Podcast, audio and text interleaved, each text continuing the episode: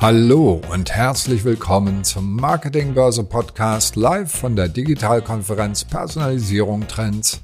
Heute diskutieren Julia Schössler, Manager, Director und Founder von Schösslers. Und Angelika Wiesenmüller, Vice President Global Demand Generation bei Meltwater. Und Frank Schulz, Director Communications beim Deutschen Weininstitut darüber, welche Bedeutung Social Media beim Customer Journey Mapping und der Steigerung des Return on Investment hat. Viel Spaß beim Zuhören. Ich freue mich ganz besonders, hier mit zwei wirklich bekannten Leuten aus der Industrie arbeiten zu dürfen. Ladies first, aber nicht nur deswegen. Angela Wiesenmüller ist Vice President Global Demand Generation bei Meltwater. Heute eine unserer beiden Speaker. Und dazu begrüße ich ganz herzlich Frank Schulz, Director Communications vom Deutschen Weininstitut, wie gerade anmoderiert. Aber man könnte auch sagen, er ist CCO von Wines of Germany. Ganz wichtig, es ist nicht nur eine deutsche Organisation. Wir kommen dazu gleich. Äh, mein Name ist Julia Schessler. Ich freue mich ganz besonders, dass ihr oder Sie heute den Weg hierhin gefunden habt, weil wir wissen alle, zum ersten ist Frohleichnam in vielen Teilen Deutschlands. Das heißt, viele haben heute frei. Zum anderen ist draußen ein wirklich fantastisches Wetter. Und äh, jetzt tagsüber hier zuzuhören, das freut uns wirklich ganz besonders. Und wir freuen uns auch, dass wir nach der Diskussion gerne das Gespräch öffnen können für Ihre Fragen, für eure Fragen. Also seid nicht zögerlich, schreibt auch gerne etwas in den Chat. Ich nehme gerne auch Fragen entgegen. Dann äh, darf ich mal wieder mit der Dame anfangen. Liebe Angela, ich muss mich jetzt mal gleich ein bisschen peinlich outen. Meldworte kenne ich seit Jahrzehnten. Ja, fand ich auch immer gut. Das hat man damals immer bei Großunternehmen bekommen. Es war ein schönes Clipping mit vielen Schnipseln oder später auch mal was mit Social Media, darum geht's ja auch heute. Aber ähm, dass ihr außer Clipping jetzt noch ein bisschen was anderes macht, und das bisschen meine ich in großen Gänsefüßchen, das war mir tatsächlich neu. Wie gesagt, ich oute mich jetzt mal ein bisschen. Und ähm, nicht, dass ich noch jemand von unseren Zuhörern outen muss. Ich möchte dich vielleicht erstmal bitten zu sagen, was macht Meldworte denn heute neben der Schnibbelei? Und ähm, magst du vielleicht auch etwas zu deiner Rolle sagen, beziehungsweise auch dazu, was heißt denn Customer Journey und soziale Medien bei Mailboard heute? Bitte mach uns schlau, liebe Angela. Ja, also Julia, erstmal vielen Dank für die nette Einführung und die Einladung, heute bei dieser des spannenden Diskussion dabei sein zu können. Ähm, dann fange ich einfach mal der Reihe nach an. Ähm, also wie gesagt, ich bin Angela Wiesenmüller, ich bin verantwortlich fürs Marketing auf dem globalen Level, was jetzt Demand Generation betrifft. Meltwater ist ja ein SaaS-Unternehmen, also Software as a Service. Wir sind seit 20 Jahren auf dem Markt und haben, wie du so schön ange, ähm, ja, gesagt hast, angefangen mit Clipping, allerdings, und das ist ganz wichtig, digital. Also Meltwater war eines der ersten Unternehmen, die eben Online-Monitoring digital angeboten hat. Ähm, viele, jetzt gerade im Bereich PR und Kommunikation, werden eben diese Paper-Clipping-Agenturen noch sehr gut kennen, die auch nach wie vor in vielen großen deutschen Unternehmen vertreten sind. Ähm, aber wir eben haben 2001 angefangen, wo wir gesehen haben, mehr und mehr Informationen werden online veröffentlicht, das Ganze dann digital anzubieten. Und in den letzten zehn Jahren ist eben zum Online-Monitoring auch ähm, sehr viel mehr Produkte gerade für das Bereich Marketing dazu gekommen, vom Social Media Monitoring zum Publishing und Engagement, dass man eben auch auf den sozialen Netzwerken ähm, seinen Content ähm, veröffentlichen kann, aber dann auch das Engagement äh, bearbeiten und managen kann und dann auch eben den Erfolg messen kann. Und darüber hinaus haben wir auch Consumer Insights über Social Media Daten, die wir unseren Kunden zu, äh, zur Verfügung stellen können ähm, und auch eine Influencer Marketing Datenbank. Aber das so ein bisschen, wir helfen unseren Kunden eben global beim, bei ihrer Marketing- und Kommunikationsstrategie. Dadurch, dass so viele Daten online zur Verfügung stehen, ist es oft komplex, ähm, da eben sozusagen die relevanten Informationen herauszufiltern und dann eben auch den Erfolg von bestimmten Strategien messen zu können. Und meine Arbeit bei Meltwater, Demand Generation, ähm, wenn man das übersetzt, ist letztendlich einfach die, die Anfrage oder die Nachfrage nach unseren Produkten zu steigern. Das heißt, wir machen ganz viel im Bereich Content Marketing, dass wir eben versuchen, unsere Kunden darüber aufzuklären, ähm, was mit Social Media alles möglich ist und wie man dadurch letztendlich auch den ROI steigern kann. Und ähm, ja, da versuchen wir eben sehr viel mit Aufklärungsarbeit und auch mit Webinaren und Events unsere Zielgruppe ähm, auf unsere Produkte aufmerksam zu machen und ihnen dann auch dabei zu helfen, den richtigen Anbieter zu finden. Ich hoffe, ich habe jetzt alles, alle Fragen. Achso, die Customer Journey. Ich weiß nicht, ob wir damit gleich anfangen sollen, Julia, oder ob wir ähm, ja kurz zu Frank übergehen, bevor wir direkt ins Thema einsteigen. Das überlasse ich dir. Ich würde sagen, wir lassen erstmal kurz Frank die Bühne, weil du hast gerade schon sehr viele Sachen gesagt. Das muss man erstmal so schnell zuhören können, wie man das überhaupt mental verarbeitet. Und äh, danke erstmal für den Überblick. Ich freue mich noch mehr darauf, gleich vielleicht auch mal ein bisschen tiefer reinzugehen, Cases zu gehen, weil äh, unsere Zuhörer die würden bestimmt gerne mehr darüber wissen, was das denn heißt. Wie kann mir denn heute Meltwater bei meinem Problem im Unternehmen helfen? Aber dazu gleich, lieber Frank, nicht, dass äh, du nicht zu Wort kommst, weil wir wieder zu viel unter uns ja schnabbeln, weil wir können Stunden über das Thema reden. Wir hatten schon mal das Vergnügen. Frank, ich muss auch wieder ganz ehrlich sagen, Deutsches Weininstitut, oder Wines of Germany, ich kannte das nicht.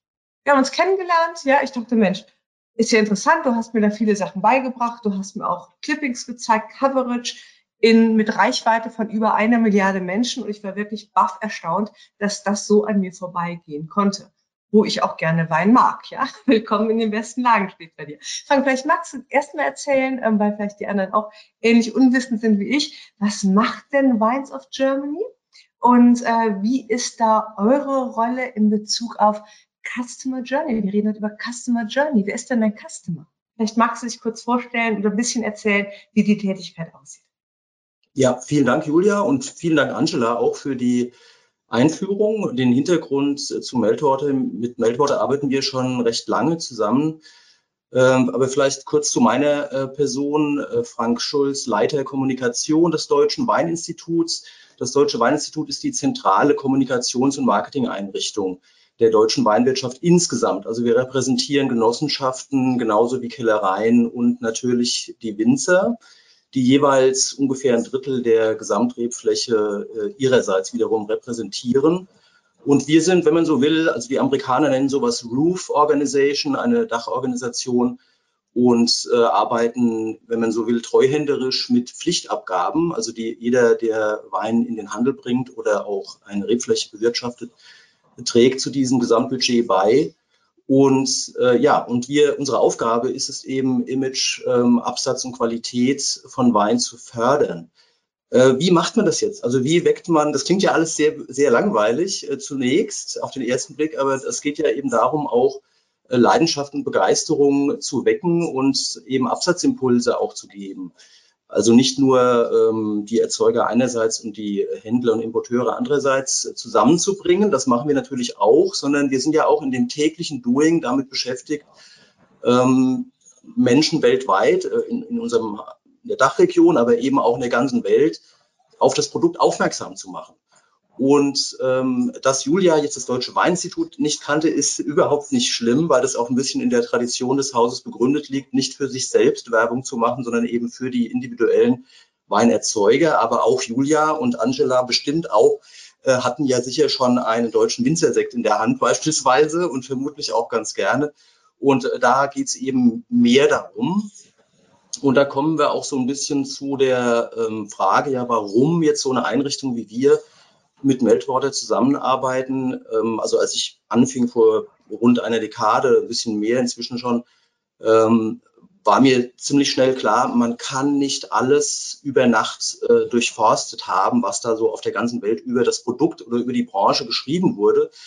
Und da hatte äh, Meltwater, ähm, wie Angela eben beschrieb, auch tatsächlich einen Wissensvorsprung, auch einen technologischen Vorsprung. Und den haben wir uns sehr gerne zunutze gemacht und konnten eben dann mit den Informationen, die nachts oder die werden ja fortwährend rausgefiltert, ähm, auch Spins entwickeln. Also wir haben Geschichten weitergeschrieben und wenn eben Promis oder effektive, also jetzt heute sagt man Influencer, aber es gab ja schon immer auch Personen, denen man gerne folgt und auch hm, die am Image feilen, am Image des Produktes insgesamt, dann haben wir versucht, das aufzugreifen und daraus etwas zu machen. Und das hat äh, über die Jahre, also eine kontinuierliche Imagearbeit, hat äh, auf jeden Fall sehr, sehr hohe Reichweitensteigerungen äh, gebracht für das Thema, also für das generische Thema, dass man sich eben mit deutschen Weinregionen, mit deutscher Weinkultur, mit ähm, Produkten aus der Branche beschäftigt. Und natürlich den Playern. Also das ist ja immer nur dann interessant, äh, wenn man auch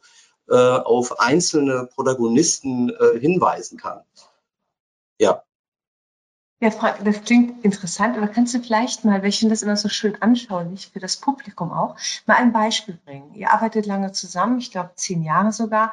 Was war dein konkreter Pain, dein Schmerz, wo du gesagt hast, da sind wir nicht gut aufgestellt, da brauchen wir mal Tools oder Technologie oder jemand, der sich besser auskennt. Gib mir doch mal ein Beispiel oder uns Zuhörern, was so ein Fall war, wo du sagst, Mensch, da kommen wir nicht weiter. Kannst du über Meldworte da eine Lösung nutzen, die dir geholfen hat? Ja, das ist ganz leicht, weil ich habe ja hier eher ein, ein Masseproblem, also einerseits äh, sehr begrenzte Budgets, andererseits auch sehr begrenzte Personalressourcen und ein Masseproblem deswegen, weil ich natürlich von morgens bis abends äh, zugeschmissen werde mit allen möglichen Informationen.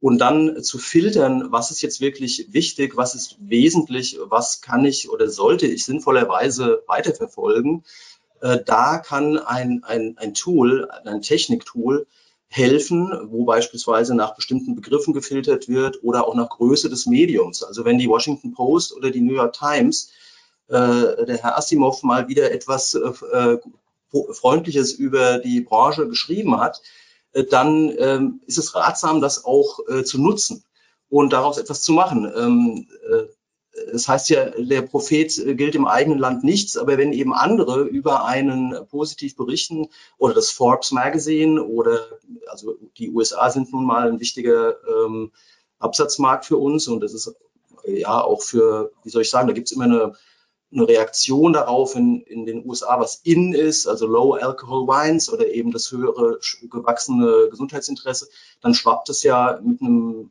immer kleiner werdenden Zeitverzug auch hier rüber.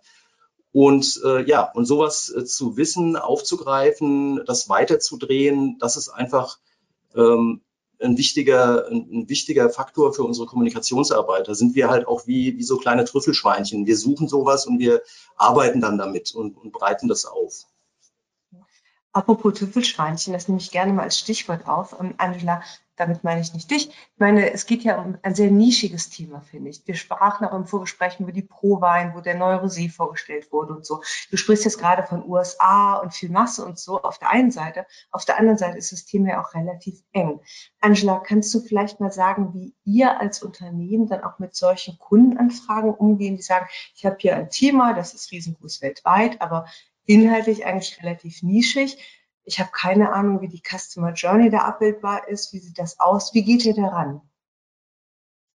Ja, das ist eine gute Frage und da kann ich dann vielleicht auch noch mal auf da, noch mal kurz einen Schritt zurückgehen, um die Customer Journey letztendlich auch so ein bisschen zu beschreiben, weil egal, ob man jetzt ein Nischenprodukt hat oder ein Produkt, was vielleicht alle wollen, ähm, die Customer Journey ist letztendlich für alle gleich. Und ich glaube, in den letzten zwei Jahren durch Corona ist auch gerade im deutschen Markt die Digitalisierung stark vorangeschritten. Und wo wir vielleicht vor zehn Jahren ähm, durch Freunde über ein Produkt aufmerksam geworden sind und vielleicht irgendwo eine Anzeige gelesen haben, ist jetzt wirklich 70 Prozent, könnte man sagen, dieser Customer Journey eben digital.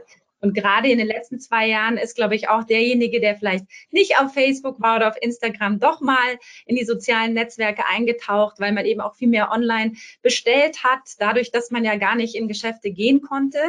Und diese Customer Journey beschreibt letztendlich die Reise, die ein Kunde durchläuft, bevor er sich für ein bestimmtes Produkt entscheidet und beinhaltet auch alle Touchpoints, die der Kunde mit der Marke oder mit dem Unternehmen hat auf dieser Journey. Und ähm, es gibt eben verschiedene Modelle, die diese Customer Journey beschreiben und die wird in fünf Phasen unterteilt. Das ist einmal die Awareness. Das heißt, man wird auf ein bestimmtes Produkt Aufmerksamkeit, sei es jetzt auf einem großen Plakat in der U-Bahn oder ähm, auf Social Media oder vielleicht in einem Magazin durch eine Anzeige. Und dann denkt man drüber nach. Also man fängt an, sozusagen in diese Consideration und Evaluation Phase zu gehen. Brauche ich das?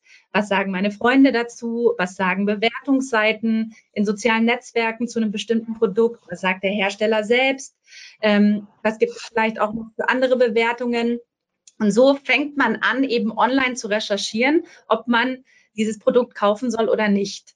Und dann geht's halt in die Purchase-Phase, wo man dann auch sehen kann, ähm, auf der Webseite sind auch wirklich genug Informationen da. Gibt es vielleicht noch einen Website-Chat, der einem hilft oder spreche ich dann vielleicht auch mal mit Sales? Das ist, das ist ganz spät in dem Prozess, dass man dann wirklich auch mit jemandem ähm, aus dem Bereich Sales spricht. Und danach hört, wenn man dann das Produkt gekauft hat, hört die Journey aber nicht auf, sondern dann hat man eine Erfahrung mit dem Produkt. Und ich spreche da gerne, wenn ich, wenn man das darf, über Apple.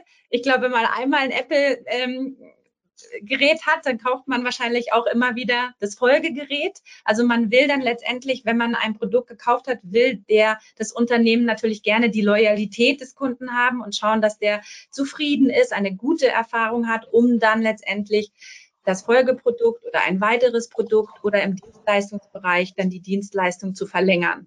Also die Journey hört nicht auf mit dem Kauf, sondern geht dann in diese Experience über und will dann zum Abschluss die Loyalität des Kunden haben. Und das, glaube ich, ist auch gerade im, in, in unserer Zeit eben sehr schwierig, wo viele neue Player auf den Markt kommen in den unterschiedlichsten Bereichen. Ich meine, Wein ist ja, glaube ich, da auch ein sehr gutes Beispiel, wie viele neue ähm, ja, Sorten oder was da alles passiert, in, gerade in dem, in dem ähm, ähm, ja, Getränkemarkt. Und das sehen wir eben auch, dass unsere Kunden da eine große Herausforderung haben, auch dann diese Loyalität des Kunden wirklich aufrechterhalten zu können. Und da ermöglicht eben so Meltwater dadurch, dass wir ähm, Social Media monitoren oder letztendlich sehen können, was Kunden schreiben in den sozialen Netzwerken, was passiert auf bestimmten Blogs und Foren, was wird auf Review-Seiten veröffentlicht. Dadurch können wir dem Kunden eben zeigen, was was die Touchpoints auf der Customer Journey sind mit der Zielgruppe. Und dadurch weiß der Kunde dann, egal ob es ein Nischenprodukt ist oder ein Mainstream-Produkt, eine Dienstleistung oder vielleicht sogar noch was ganz anderes, ähm, wo er steht und wo er vielleicht an bestimmten Stellschrauben arbeiten muss. Es war jetzt eine etwas längere Antwort, aber ich glaube, ich hoffe, ich habe den Bogen gut ge gespannt. Ja. ja, und ähm, es ist natürlich absolut verständlich, dass da Corona wirklich geholfen hat, ja, dass man da gewisse digitale Wege abbilden kann. Aber ähm, wenn du jetzt gerade mal so diesen Bogen aufspannst, ich finde das sehr interessant, gegnerische, ketzerische Frage. Könntet ihr denn sagen, was einem Kunden, wie jetzt dem Deutschen Weininstitut oder auch andere Kunden von euch, ein Business verloren geht, wenn man auf die Customer Journey oder auf die Abbildung der Customer Journey verzichtet? Wenn man sagt, hat es doch gekauft, ist doch alles wunderbar. Könnte man das quantitativ belegen oder sind es eher qualitative Metriken, KPI ist das schöne Zauberwort, die ihr da ansetzt? Also ich, ich könnte, Angela vielleicht sehr du bist, mach du mal zuerst gerne. Ja. Dankeschön. Ich wollte mich nicht vordrängeln, aber wenn ich jetzt schon ähm, dran bin, also ich äh, kann das ähm, an einem hm, wirklich daran belegen, ähm, dass wir einfach gemerkt haben über die Jahre, wenn wir mehr Reichweite generieren, also wir sind ja in diesem ersten Punkt, den Angela erwähnt hatte, Awareness. Wenn wir mehr Awareness haben, dann haben wir auch mehr Anfragen. Und das ist ja quasi äh, der, der allererste Schritt, um überhaupt erstmal mehr Geschichten erzählen zu können oder weiter zu äh, verlinken. Also wir sind ja sehr gut darin, auch dann Kontakt, Matchmaking äh, hinzukriegen. Ähm, Im B2B natürlich, manchmal auch im B2C, aber oft, oft eben äh, B2B-Kontakte. Ähm, und ähm, wenn wir jetzt nicht diese Steigerung, wir haben ja eine Vervielfachung der, der Reichweite über die Jahre äh, hinbekommen, und äh, das löst natürlich nicht alle Probleme dieser Branche, die in einem wirklich ultra harten Wettbewerb ausgesetzt ist, also weltweit, aber eben speziell auch in Deutschland, weil es kein Land gibt. Ähm, Deutschland ist ja die, die Drehscheibe weltweit für den Weinhandel. Also ist hier ein irrsinniger Wettbewerb. Und wenn man eben nicht, ähm, ja, was heißt aufhält, also man, soll, man möchte ja positiv in Erinnerung bleiben, das hatte ja auch äh, Julia und Angela schon beschrieben, wenn man nicht es schafft, äh, diese Awareness zu steigern, dann wird man natürlich in so einem Wettbewerb auch abgehängt.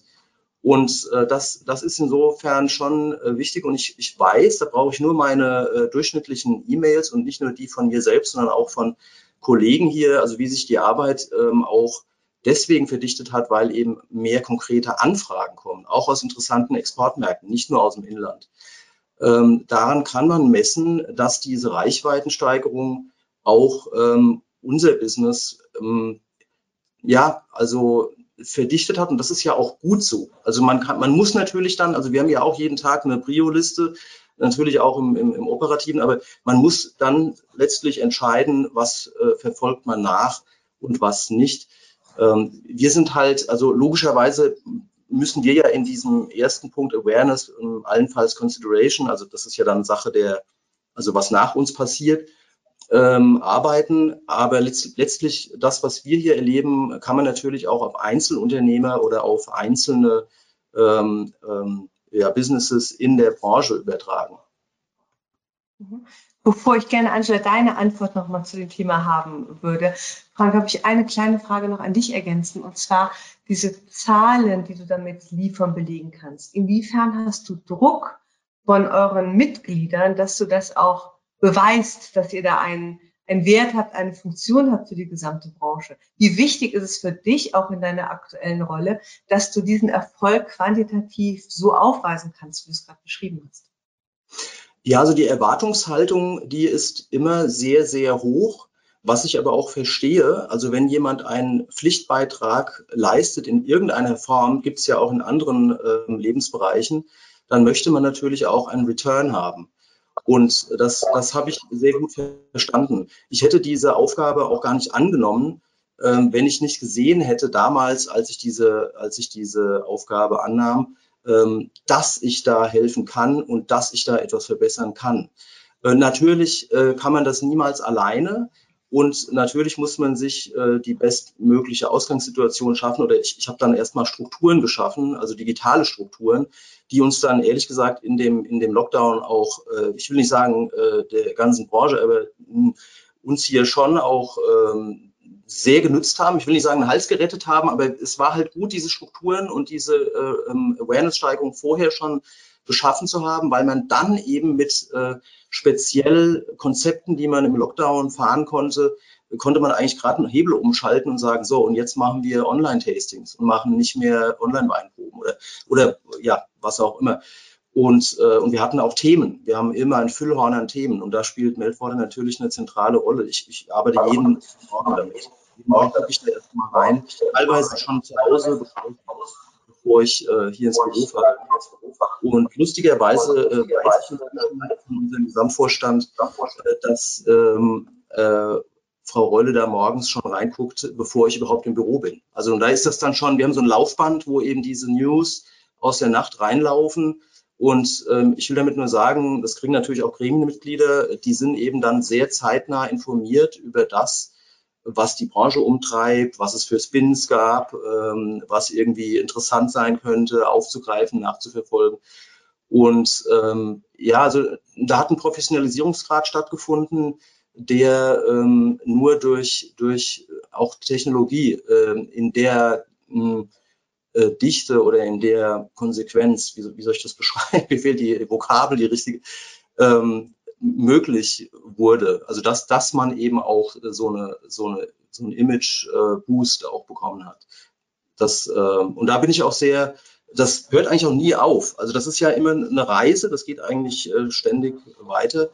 Inzwischen habe ich da eine äh, katalytische Wirkung, weil ich natürlich auch, äh, ich kann nicht alles verarbeiten, aber ich kann eben dann auswählen. Also was ist jetzt besonders, wenn zum Beispiel ähm, eine besonders heiße Geschichte an uns herangetragen wird, dann kann ich das äh, über diverse Kanäle jagen oder, oder weiterverarbeiten. Und diese Portale, das hatte ja auch Angela vorhin beschrieben, also Portale zu haben, die interessant sind, wo man einen informationellen Mehrwert erfährt oder auch, wir haben ja auch die App Deutsche Weine, also die heißt auch so, Deutsche Weine, ähm, das, das kommt an. Also Wissen so auf, auf angenehme Art, also nicht von oben herab, nicht zu, nicht zu edukativ. Und also wir sind jetzt glücklicherweise überhaupt nicht mehr in einer Ära, wo man äh, da wichtig tut und sich abhebt, sondern es geht ja darum, auf eine angenehme Art ein bisschen Wissen.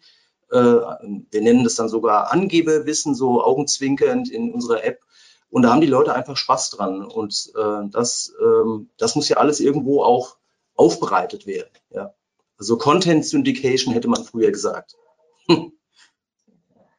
Ähm, ja, ich muss sagen, das ist eigentlich ja großartig, wenn man einen Kunden hat, der äh, so beseelt ist von eurem Produkt, dass er morgens, bevor er ins Büro geht, reingeht. Ich bin ein bisschen neidisch, muss ich sagen. Wir machen hier PR bei und das wirkt dann meistens mittel- bis langfristig. Da habe ich nicht jeden Morgen den klaren ROI in meinem Postfach. Da sehe ich vielleicht, wie die Pressemitteilung lief, ja. Aber ich sehe nicht so knallharte Zahlen, an denen sich Frank scheinbar jeden Morgen sehr erfreut, weil es ihm auch wirklich was gibt.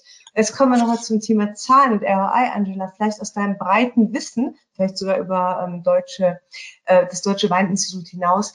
Äh, Gast, kannst du da vielleicht noch ein bisschen erzählen, wie ihr wirklich so eine Customer Journey quantitativ abbilden, belegen könnt? Und ist das dann nicht ein Selbstläufer für den Verkauf? Wenn du immer zeigen kannst, guck mal, mit uns ist es 30 mehr besser. Ja, ich meine, warum soll ich es dann nicht machen? Erzähl vielleicht mal ein bisschen ja. aus dem Nähkästchen. Ja, sehr gerne. Also ähm, um vielleicht nochmal wieder einen Schritt vorher anzufangen. Ich glaube, was den ROI beflügelt, ist, wenn man sich die Customer Journey wirklich zu Herzen nimmt und versucht, sie für seine Zielgruppe darzustellen, dann wird man sich eben sozusagen vom, vom vom Wettbewerb unterscheiden, weil man persönlicher sein kann. Und da kommen wir auch wieder zum Thema ähm, der ganzen Konferenz Personalisierung. Warum ist denn die Customer Journey überhaupt so wichtig? Weil wir auch uns anschauen müssen, wer ist denn unsere Zielgruppe? Weil für, für, für die Zielgruppe die Frank hat, ist eine andere Zielgruppe, die Meltwater hat, ist wiederum eine andere Zielgruppe, die Nike oder Puma hat. Und man muss dann im ersten Schritt, bevor man sich die Customer Journey anschaut, erstmal ganz genau überlegen, wer ist denn meine Buyer-Persona? Also wer ist meine Zielgruppe? Wer ist mein perfekter Kunde? Und da können wir eben auch nochmal helfen, dass wir ähm, dadurch, dass eben heutzutage jeder auf Social Media seine Meinung kundtut, gibt es eben Technologien, die einem Unternehmen helfen können, Einblicke in die Zielgruppe zu bekommen. Ob es jetzt demografische Daten sind oder auch Vorlieben, was den Content betrifft oder welche Social-Media-Kanäle werden denn konsumiert oder sogar welche Publikationen werden konsumiert.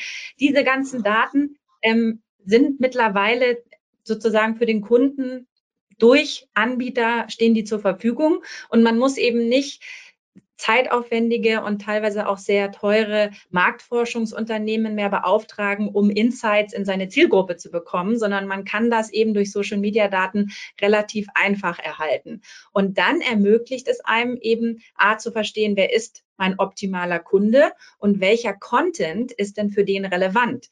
Weil das sehen wir eben auch, es wird so unglaublich viel Content produziert. Deswegen braucht Frank ja letztendlich überhaupt ein Tool, um sich da zurechtzufinden und zu gucken, was ist denn für uns relevant, welcher Content, der denn von den Usern generiert wird, ist so toll, dass wir daraus noch eine größere Geschichte machen können, die dann letztendlich aber super gut ankommt, weil sie letztendlich auch sogar schon von den Usern hochgebracht wurde. Also das ist so ein konstanter Kreislauf, bei dem wir helfen können, also einmal die Zielgruppe besser zu verstehen und dann auch dabei zu helfen, welche Inhalte würden denn gut ankommen und dadurch persönlicher zu sein als Unternehmen, dadurch dann wieder besser anzukommen und sich vom Wettbewerb abzuheben. Und, und dadurch, dass alles ja um sich auch um diese Customer Experience oder die, die Erfahrung mit dem Produkt und mit der Marke dreht heutzutage, muss man aus dem Wettbewerb hervorstechen. Und man muss eben persönlich sein. Und das kommt gut an. Und dabei helfen wir unseren Kunden eben auch. Ähm, vielleicht, jetzt, bevor du noch ich bin jetzt da so im Flow gewesen, dass ich jetzt nicht genau weiß, ob ich eine Frage unbeantwortet gelassen habe. Du bist einen Schritt zurückgegangen, das war auch super. Ich habe dann direkt eine Mini-Anschlussfrage und dann kommen wir vielleicht nochmal zur eigentlichen Frage zurück, nämlich ich würde gerne nochmal ein bisschen mehr von dir hören zu Beispielen, wie ihr wirklich gezeigt habt durch euer Tool, wie man Kunden helfen kann, erfolgreicher im Rahmen der gesamten Journey zu sein, auch mit vielleicht KPIs, quantitativen Zahlen. Meine kleine Frage gerade, das kann ich mir nicht verkneifen, ich bin auch mit Marketing-Background, wenn du sagst, man kann da auch noch andere Zahlen, Daten hinzunehmen. Wie ist das denn so? Guckt ihr dann pro Kunde, dass ihr welche gezielt noch einkauft oder habt ihr ein Analytics-Team, was am Anfang erstmal diese theoretische Analyseübung macht und sagt, das braucht der Kunde? Wie kann ich mir das vorstellen?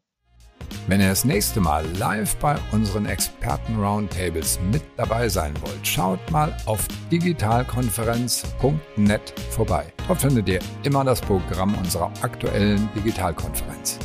Ähm, also das ist letztendlich vom Kunden abhängig, aber wir können unsere Daten letztendlich auch in ein Business Management Tool oder Microsoft BI, Tableau in ein Datenvisualisierungstool einlaufen lassen, sodass viele Unternehmen dann auch Social Media Daten ähm, kombinieren mit internen Daten, beispielsweise Absatzzahlen, Website-Traffic, ähm, auch Kundenzufriedenheit. Da gibt's dann so bestimmte Scores, die zeigen, was der Kunde für Feedback gegeben hat zu bestimmten Produkten. Das heißt, wir, die, die Daten von Meltwater sind dann ein Teil von dem Mix, der dazu verwendet wird, die Customer Journey dann ganz klar abzubilden. Und da gehören dann aber dann verschiedene Sachen mit dazu, Julia. Also da ist, da ist dann Meltwater ein, ein, ein Teil von dem Datenmix. Weil wie gesagt, die Sales-Zahlen und die Kundenzufriedenheit, das wird dann alles mit kombiniert.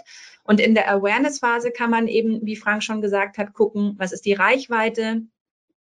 Ähm, das heißt, steigt die durch Personalisierung und dadurch, dass wir eben gezielter ähm, Content produzieren können, der dann auch besser ankommt. Also das wäre das Ziel, dann zu sehen, dass unsere Reichweite steigt, weil wir auch genau wissen, an welche Publikationen müssen wir herantreten, vielleicht mit welchen Influencern sollten wir zusammenarbeiten. Dabei können wir auch helfen.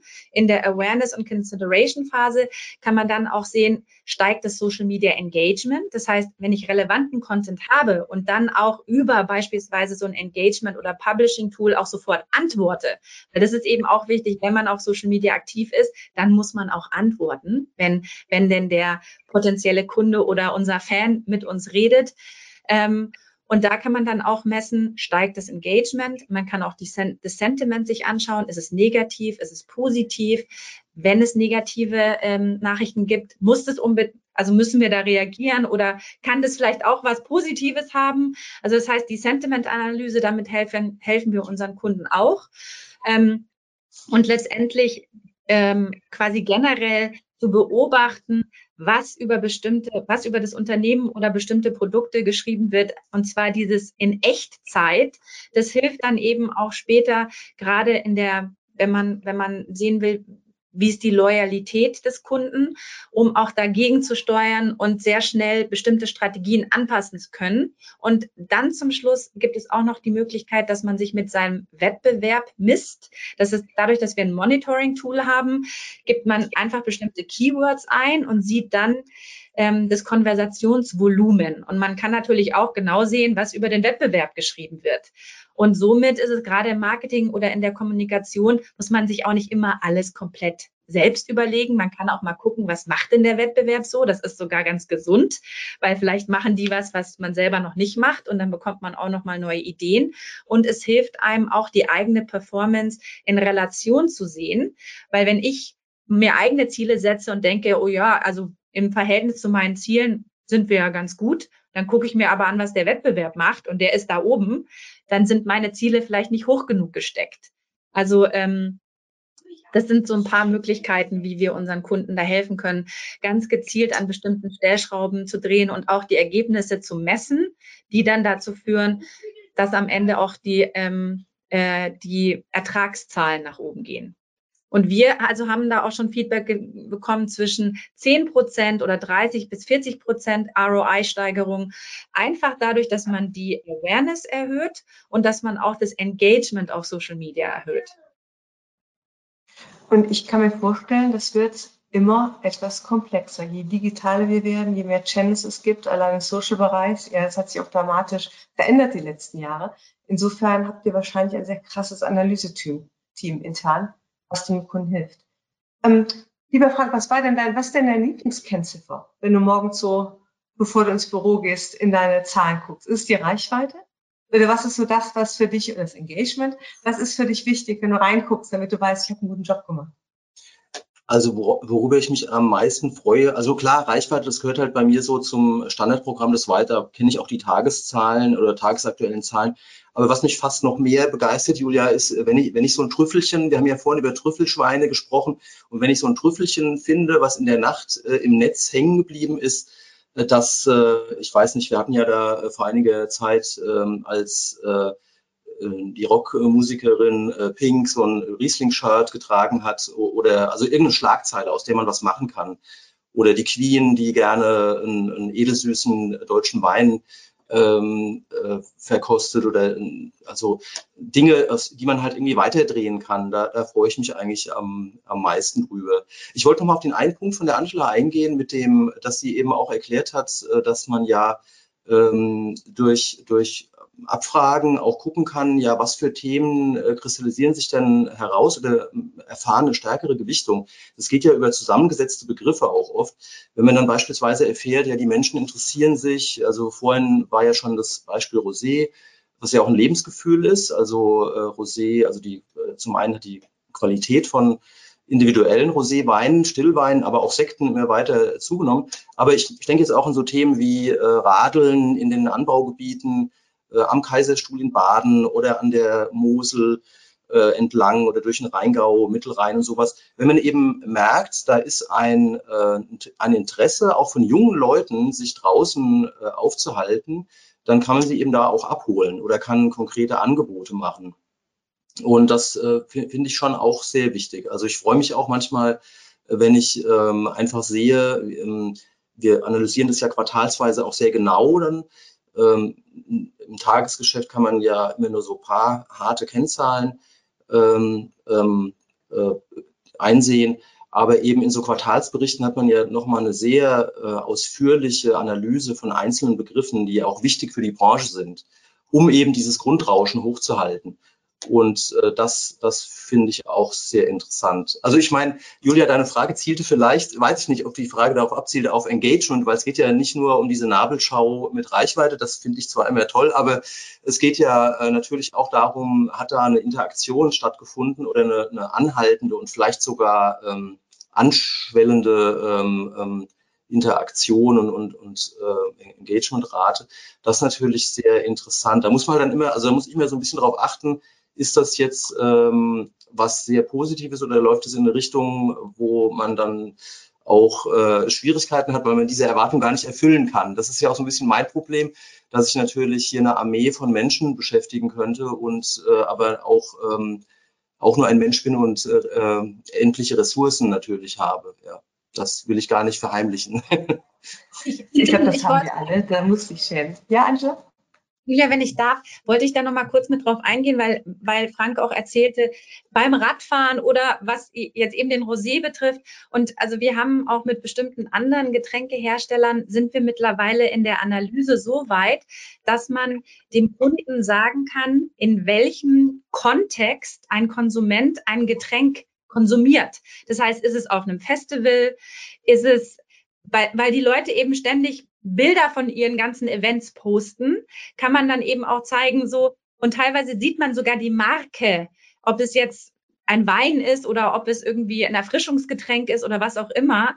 Und da haben wir festgestellt, dass es gerade im Marketing auch super spannend ist, in welchem Kontext wird ein bestimmtes Produkt konsumiert, weil man dann wiederum Content genau für diesen Kontext produzieren kann.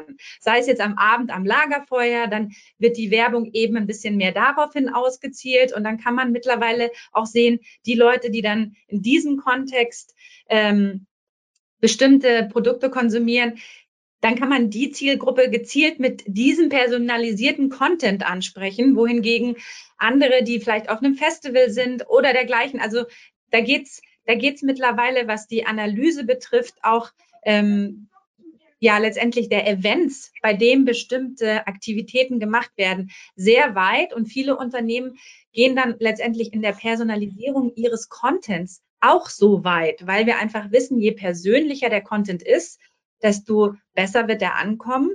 Und desto mehr fühle ich mich als Kunde angesprochen oder als Konsument und denke mir dann so, ach, ach, das könnte ich auch mal ausprobieren. Also das kennen wir wahrscheinlich alle von Social Media, dass wir schon mal was gesehen haben, wo wir dachten, ach, das passt jetzt mal so richtig gut auf mich. Das probiere ich doch auch mal aus. Und dafür werden Social Media Daten genutzt. Also man würde es dann gar nicht vermuten, aber so weit, so, so weit geht die Analyse schon. Es ist super, das Beispiel, Angela, was du gebracht hast, weil ich wollte jetzt im nächsten Schritt euch nochmal etwas tiefer zum Thema Personalisierung befragen, weil da hat sich ja viel getan. Ich glaube, vor zehn Jahren ähm, hätte man gar nicht gewusst, was heißt eine Personalisierung, Kampagne ist Kampagne, vielleicht ein bisschen nach Nielsen-Gebieten ausgesteuert. Aber erzählt doch vielleicht mal, ähm, vielleicht fängt Angela an, weil sie hat auch natürlich sehr viel breite Erfahrung. Was denkst du, wie haben sich äh, denn die Tools verändert oder die Zielgruppenansprache, was Personalisierung angeht? Wie viel Prozent der eingesetzten Tools oder Inhalte leisten das und wie viel ist doch immer noch etwas generischer für breitere Zielgruppen angelegt? Und ich denke, wir denken auch alle, dass das Thema immer wichtiger wird, oder? Also es geht ja gerade ja. erst los. Also ich ja. denke mal, wenn wir uns jetzt Social Media Marketing angucken, da ist ja mittlerweile auf jeder Plattform gibt es die Möglichkeit, dass man ganz Zielgruppen äh, genau targeten kann.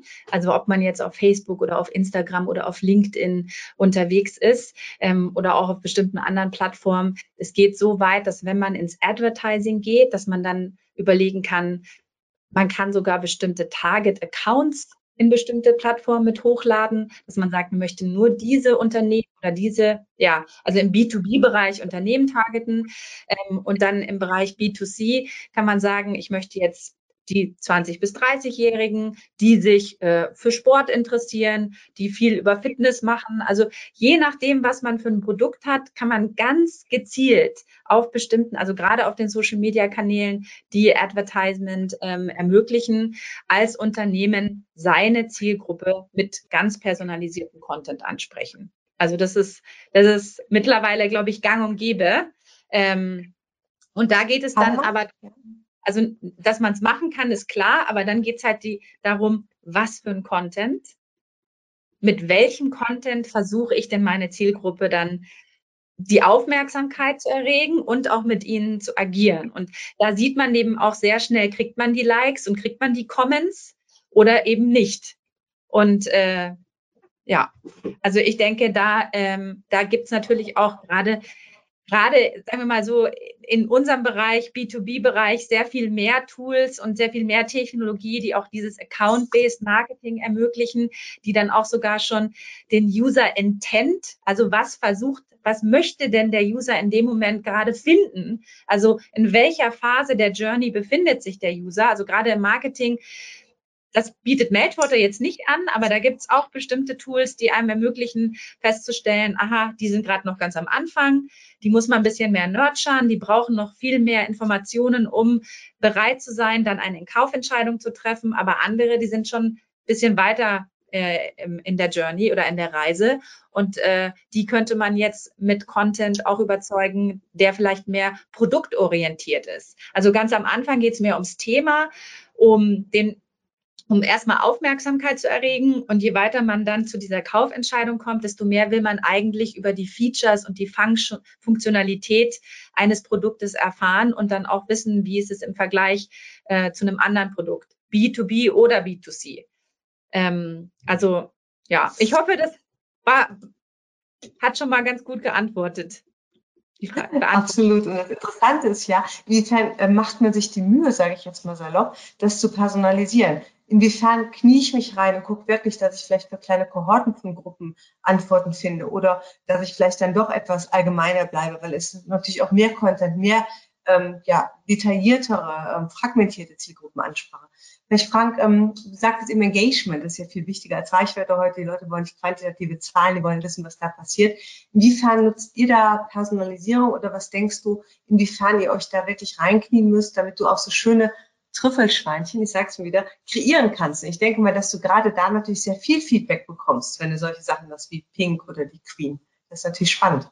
Ja, also ich, ich äh, liebe solche Trüffel und natürlich generieren ja die, äh, die Branche selbst, also auf, auf die ich jetzt vielleicht bisher auch zu wenig eingegangen bin, die Branche selbst äh, produziert ja fortwährend Trüffel. Also ähm, äh, ich meine jetzt nicht nur das Produkt Wein, sondern die Protagonisten. Also ein gutes Beispiel ist äh, die Generation Riesling. Das ist die, man kann tatsächlich sagen, weltweit größte Vereinigung von jungen Weinwirtschaftsrepräsentanten oder Winzern und Winzerinnen, die, oder auch Kellermeister, Kellermeisterinnen, die bis zum Alter von 35 Jahren und das sind ja Personen, die auch ähm, einen bestimmten Charakter oder ja, die symbol, ähm, symbolisieren ja etwas. Und die lassen sich äh, leicht äh, recherchieren. Da gibt es diese Website generationriesling.de ähm, und die will, also vorhin hatten wir ja unterschieden zwischen ähm, verschiedenen Personas, also welche Zielgruppe nimmt man überhaupt in den Blick. Das ist für mich manchmal nicht so einfach, weil wir ja hier im Dauerspagat stehen und natürlich viele Zielgruppen ähm, zufriedenstellen müssen. Aber jetzt, um mal bei dem Beispiel zu bleiben, Generation Riesling, die sind weniger an den etablierten älteren Herrschaften interessiert, natürlich auch. Also das sind natürlich auch interessante und, und solvente Kunden und so weiter. Aber die, es geht ja auch immer darum, sich neue Kundengruppen zu erschließen. Also wir nennen die dann die Experimentierer beispielsweise. Und wenn die Experimentierer eben auch Protagonisten dieser jungen, ähm, das ist ja schon eine Bewegung, also die, die bekommen ja auch Presse außerhalb von, von der Dachregion, ähm, wenn die äh, eine Möglichkeit haben, da ähm, sich einen Eindruck zu verschaffen von einem einzelnen Protagonisten, das ist ja etwas, was ich jetzt hier nicht oder nur zum Teil direkt steuern kann, sondern was ich auch verselbstständigt, das ist ja auch gut so, äh, umso besser. Und dann, aber natürlich das Gesagte, äh, gilt ja nicht nur für uns als, als generisch arbeitende ähm, Einrichtung, wir haben ja auch einen, einen ganz konkreten Auftrag, äh, sondern es gilt natürlich auch in der ganzen Kette, sage ich mal, ähm, äh, für, ähm, für, alle anderen Unternehmen, ob groß oder klein. Unsere Branche ist ja sehr heterogen, ähm, die halt auch äh, diese hm, ähm, äh, ja, sich das bewusst machen äh, können oder sollten auch, was Angela vorhin erläuterte und wie, wie man eben eine Zielgruppe anspricht und wie man sie triggert. Aber zu, der, zu dem ähm, ähm, Engagement, Julia, das Engagement, und da bin ich auch ganz bei euch, das, da sind wir uns, glaube ich, in der Runde auch ganz einig, das Personalisieren, also wenn ich es jetzt mal übertrage auf den einzelnen Winzer, ich bin ja kein Winzer, ich habe ja hier eher eine, eine kuratierende äh, äh, Funktion, ähm, aber der einzelne Winzer, der, der sozusagen eine, eine Persönlichkeit darstellt und der durch seine Persönlichkeit eben auch ein, ein Engagement äh, möglich macht und, und auch geradezu dazu einlädt, dass man auf ihn reagiert, weil er, weil er mit einem Handy aus dem Weinberg berichtet, was er gerade macht und auch rund ums Jahr zeigt, was er macht. Das ist, das ist hochspannend und die kriegen, die kriegen tolle ähm, Reaktionen darauf. Und natürlich ähm, wenn man damit Erfolg hat, das fängt ja oft ganz klein an und wird dann halt immer, immer größer. Äh, und da gibt es zahlreiche Leute, die man da jetzt äh, benennen könnte. Es gibt ja sogar eine Winzerin, die mit Berliner äh, sehr bekannten Schauspielern zusammenarbeitet. Und es gibt eigentlich mehr mehr Promis, die auch versuchen, mit Winzern zu äh, kooperieren. Dann haben die ja irgendwas richtig gemacht. Und da brauchen die mich auch gar nicht dafür.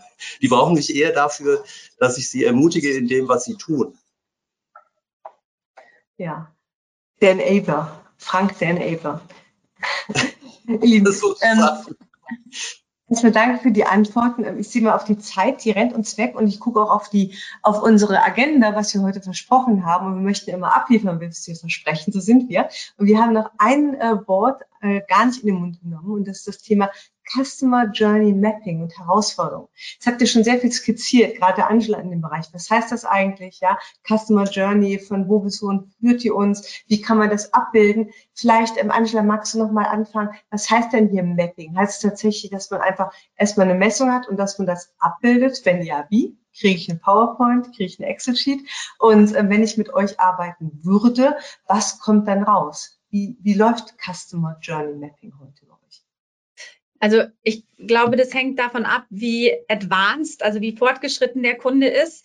In erster Linie würde man eben die Zielgruppe analysieren und gucken, wer ist die Zielgruppe oder wer sind die Zielgruppen und auf welchen, also wenn man eine statische Journey macht, würde man sagen, auf welchen Kanälen ähm, informieren die sich, also wo kann ich Awareness generieren, wo würden die recherchieren, um mehr über unser Produkt zu erfahren oder vielleicht über die Wettbewerber. Und dann würde man diese verschiedenen Touchpoints erstmal visualisieren und dann natürlich messen, kontinuierlich messen, was darüber geschrieben wird, was ob es positiv, ob es negativ ist, was auch über den Wettbewerb geschrieben wird. Der nächste Schritt ist, dass man das in einem BI-Tool, also Business Intelligence Tool, ob es jetzt Tableau oder äh, Microsoft BI oder ein anderes ist, visualisiert. Das machen also etliche unserer Kunden auch und da dann interne und externe Daten miteinander kombiniert, wie ich schon gesagt habe. Also das heißt, da würde man dann sa sagen, was ist es, welche Touchpoints sind für das Unternehmen relevant mit KPIs, die dann auch ähm, darstellen und dann würde man dadurch, dass die Daten da in Echtzeit in dieses Visualisierungstool laufen, kann man da jeden Tag drauf gucken und schauen, geht es nach oben, geht es nach unten, wird es besser, wird es nicht so Ein gut Dashboard Vergleich genau, zum, ein Dashboard. Genau. Und wie sieht es im Vergleich zum Wettbewerb aus? Ähm, also da gibt es eben zwei Möglichkeiten. Und wir arbeiten dann mit unseren Kunden zusammen, um, wie du schon gesagt hast, diese KPIs dann auch festzulegen. Also was, was könnte denn einen Unterschied ausmachen?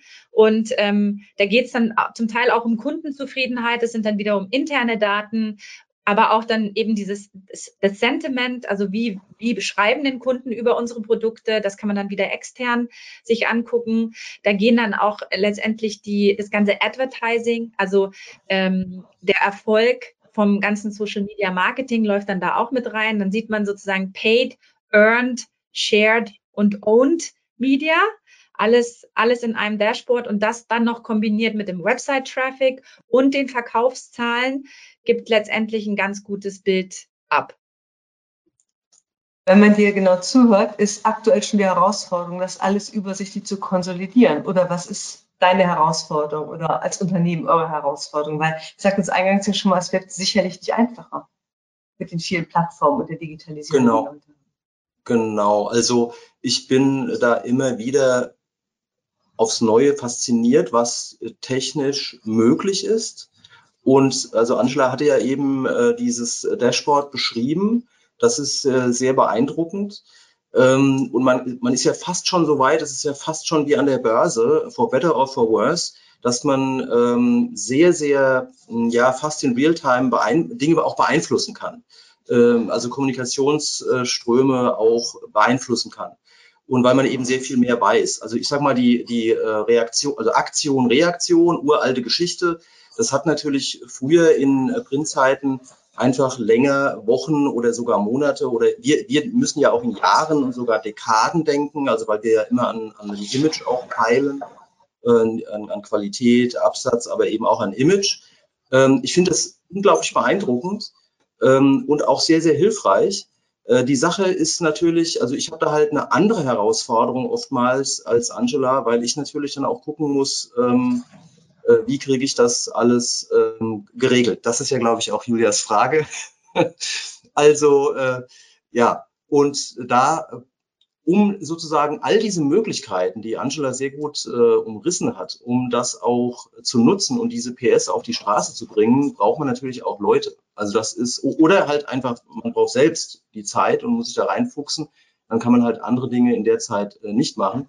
Und da sind wir wieder an dem Thema äh, Prioritäten setzen oder welche Prioritäten setzen. Ja, also ich, ich weiß gar nicht, Julia, ob ich deine Frage abschließend äh, überhaupt beantworten kann. Ähm, ich erkenne nur, dass es mh, sich lohnt, sich damit zu beschäftigen, zu befassen mit, mit, eine, mit dieser Fülle an Informationen und dem Dashboard. Ich glaube, Prioritäten setzen ist immer eine Challenge für uns alle. Aber es ist sehr interessant von euch aus berufenem Munde zu hören, was es denn heißt im Zusammenhang mit Social Media und der Customer Journey. Weil ich glaube, da hat sich die letzten Jahre dramatisch viel getan. Liebe Zuhörer, ich möchte, wie gesagt, auch gerne einmal Fragen zu lassen. Ich schaue in meinen Chat, der ist verdächtig still. Wahrscheinlich sind alle nicht von Hitze erschlagen, aber von den Inhalten. Gibt es Fragen, dann bitte gerne an mich oder hier in den Chat. Ähm, ich kann noch stundenlang mit euch reden, deswegen meine, eine meiner weiteren Fragen, vielleicht auch für unsere Zuhörer ganz wichtig. Wenn ihr jetzt mal ähm, ja, fünf Jahre zurückdenkt, ja, damals war sicherlich auch schon ganz viel digital, das war vor Corona, seitdem haben wir viel mehr Social Media Channels, die auf einmal kamen, die weltpolitische Lage ist anders, das Konsumentenverhalten ändert sich, also es ist ja eine Komplexität äh, vom Allerfeinsten, um es positiv zu formulieren, die uns da so ähm, entgegenschlägt. Was waren denn ähm, so die größten Learnings, wenn ihr sagt, Mensch, das hätte ich überhaupt nicht gedacht, ja, also dass ich mich damit jetzt beschäftigen muss, aber so ein Tool oder so ein Angang, dass man sagt, okay, wir gucken uns jetzt wirklich mal an, wie denn da die Kunden unterwegs sind. Was interessiert denn meine Zielgruppe? Wie kann ich dem begegnen? Waren es die Trüffelschweine, Frank, bei dir oder was war so ein Learning? Was hast du gelernt die letzten Jahre? Wie in der Schule hier, ne? Aber vielleicht auch, was man so mitgeben kann hier in der Schule. Ja, also die, die Trüffel sind für mich halt, also, oder das Bild des Trüffelschweins, das liebe ich einfach. Ähm, äh, weil mich das auch ähm, am Laufen hält und, und intrinsisch irgendwie auch, also meine intrinsische Motivation auch immer wieder ähm, sichert sozusagen. Aber ähm, also es gab es gab verschiedene Learnings. Ein, ein Learning war, dass es sich lohnt, in, in Infrastruktur, in digitale Infrastruktur zu investieren. Also mir ist sehr bewusst, äh, wenn jetzt einzelne Winzer hier äh, ähm, in der Audience sind, äh, das, das, kann, das kann nicht jeder einzelne Winzer für seinen Betrieb alles aufbauen. Das ist mir sonnenklar. Aber ähm, wir sprechen ja hier auch ähm, eine sehr, sehr breite Zielgruppe an mit dem Thema. Ähm, es, ich habe gelernt, also in den letzten fünf Jahren, wenn wir nicht unsere Hausaufgaben gemacht hätten beim Thema ähm, ähm, ja, Mapping oder, oder, oder Digitalstruktur äh, und, und unsere äh, Zielgruppen wirklich uns damit beschäftigt hätten, dann hätten wir nicht effektiv arbeiten können. Und wir, wir hätten auch nicht diese Pandemiezeit oder die, ähm, ähm, ja, was, es, vorhin hattest du angesprochen, Julia, dass auch die Kunden ja nicht mehr so treu sind, sage ich mal, ja, sondern die, die probieren heute auch mehr aus. Also muss man ja auch da äh, sich überlegen, ja, wie kann man sie denn begeistern oder wie kann man sie denn erreichen? Wie kann man sie immer wieder neu erreichen mit immer neuen äh, Ideen? Und das ist ja auch für meinen Kollegen im Eventmarketing eine riesen Herausforderung. Und äh, da haben wir natürlich auch dazu gelernt. Also man muss da den, das Ohr an der Basis haben. Aber das ist ja gerade der Witz. Also wenn man, wenn man das Ohr an der Basis ha hat, dann, äh, und das ist eben leichter, da viel zu lernen, wenn man äh, so eine Clipping-Analyse hat und, und man hat ein Dashboard und kann Dinge auswerten, dann, dann kann man auch effektiver arbeiten, obwohl diese Zeiten, und da bin ich ganz bei dir, Julia, diese Zeiten sind ja aus unterschiedlichsten Gründen, also dieses Schlagwort disruptiv, ich kann das fast schon nicht mehr hören. Es, es stimmt natürlich in vielfacher Hinsicht, aber das kann ja nicht bedeuten, dass man wie ein äh, kopfloses Huhn durch die Gegend rennt, sondern man muss ja trotzdem versuchen, ähm, die Aufgaben oder die Herausforderungen, die sich einem stellen, ähm, strukturiert anzugehen. Und ähm, ja, also ich habe ich hab äh, auch gelernt, dass man ähm, immer einen informationellen Mehrwert bereithalten muss. Also wir haben ja sehr viele Auszeichnungsserien, beste Vinotheken, schönste Weinsichten, also ganz konkret zu sein. Also das äh, verlangen ja auch ausländische Touristen, die Besucher, die herkommen, ob Weinkunden oder, oder ähm, andere äh, äh, ähm, Multiplikatoren. Die wollen ja was ganz Konkretes und da muss man einfach schon im Vorfeld auch seine Hausaufgaben gemacht haben und interessante Inhalte, interessante Wissensinhalte, interessante touristische Inhalte, auch Kulinarik natürlich, das ist ja bei uns auch ein ganz wichtiges Thema, ist ja klar.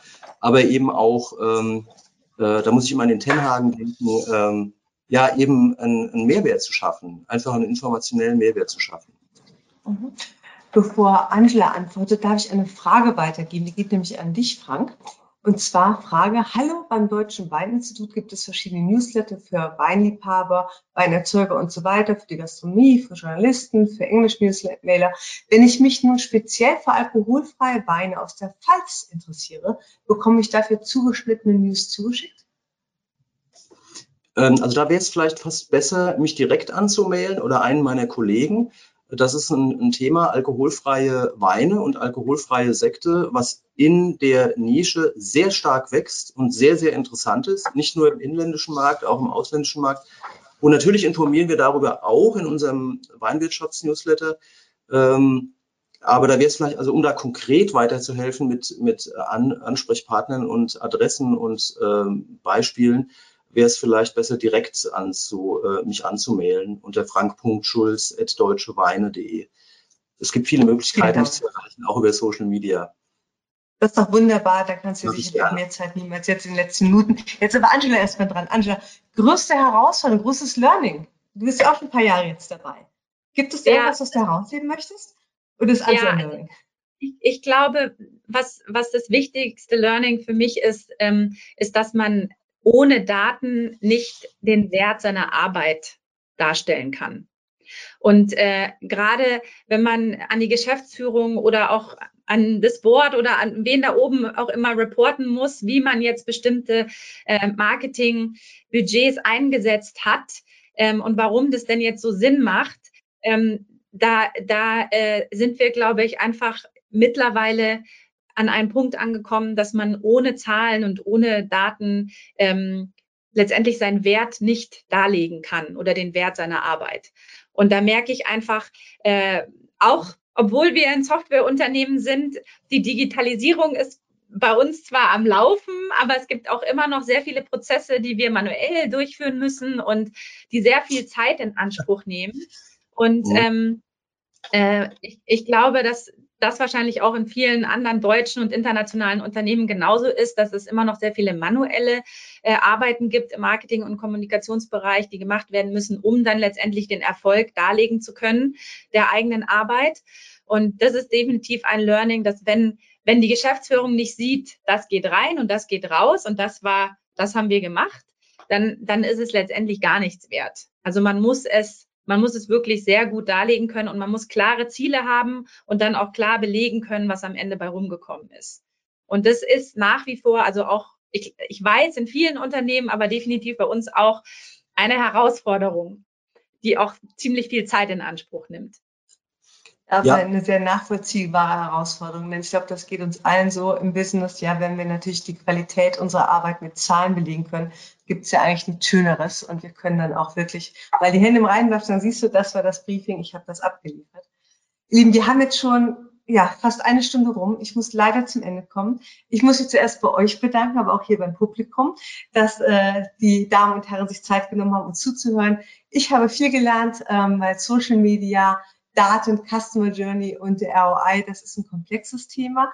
Wir haben alle gehört, dass die ähm, Corona-Krise, die Zeit, da auch viel geboostert hat, weil die Leute einfach viel mehr Social nutzen. Wir haben gelernt, dass sich der Konsument auch mal anders verhält. Und ähm, ich fand es sehr spannend, äh, auch sehr anschaulich, nicht nur eure Beispiele, sondern Trüffelschweine, kopflose Hühner, es war für jeden etwas dabei. Und wir haben gelernt, wir müssen in die digitale Infrastruktur weiter investieren und Daten statt Raten. Also Daten sind alles, um hier erfolgreich zu sein. Also herzlichen Dank an euch. Vielen Dank. Danke an euch. Hat Spaß gemacht. Das war der Marketingbörse Podcast mit einem Mitschnitt der Digitalkonferenz Personalisierung Trends vom Juni 2022.